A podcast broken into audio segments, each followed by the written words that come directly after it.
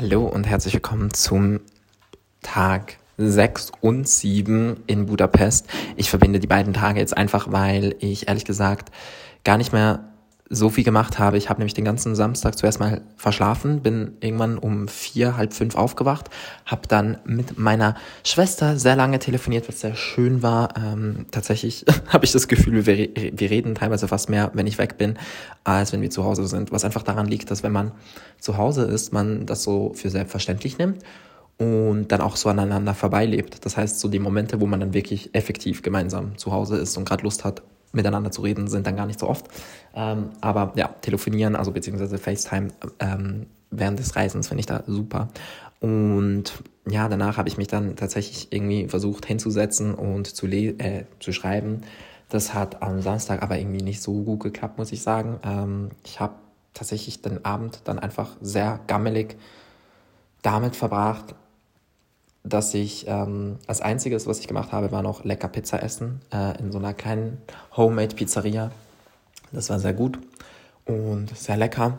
Auch wenn ich so gefühlt eine halbe Stunde auf meine Pizza warten musste, was tot ist. Also ich kann nicht länger als zehn Minuten auf eine Pizza warten. Ich finde das ganz schlimm.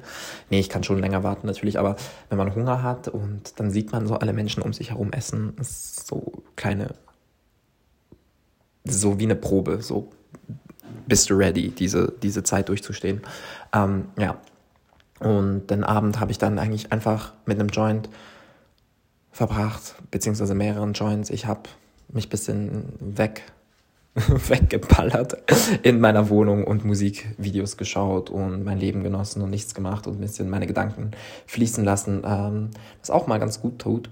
Und am nächsten Tag habe ich dann ähm, tatsächlich auch nicht mehr viel mehr gemacht, außer äh, anständig gefrühstückt und den Nachmittag über habe ich dann geschrieben, bin äh, spazieren gegangen und habe mir am Abend nochmals so ähm, bei diesem veganen Burgerladen, ähm, den ich ja schon am ersten Abend ausprobiert habe, nochmals äh, Essen geholt und dann eigentlich genau so denn, ähm, meine Zeit in Budapest abgeschlossen, wie sie angefangen hat, und zwar mit einer ähm, ja, mit einem Burger essen auf dem Balkon.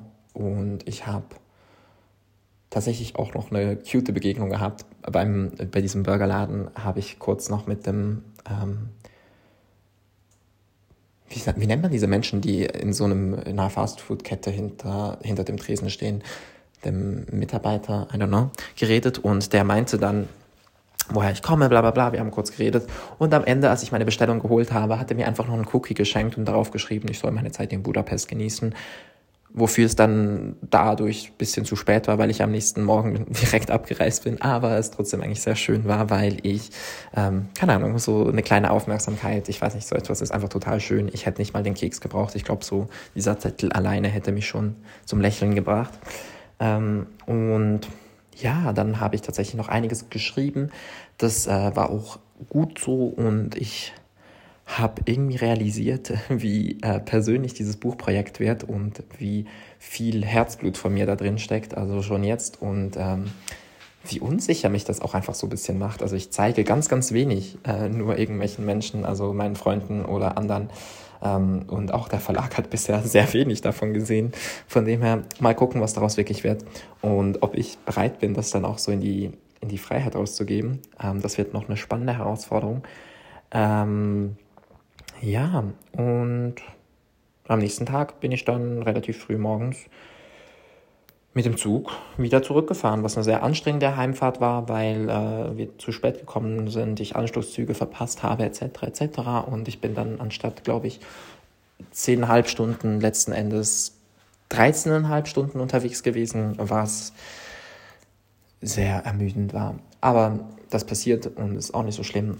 Fazit, meine Reise nach Budapest hat sich total gelohnt. Es ist eine unfassbar schöne Stadt.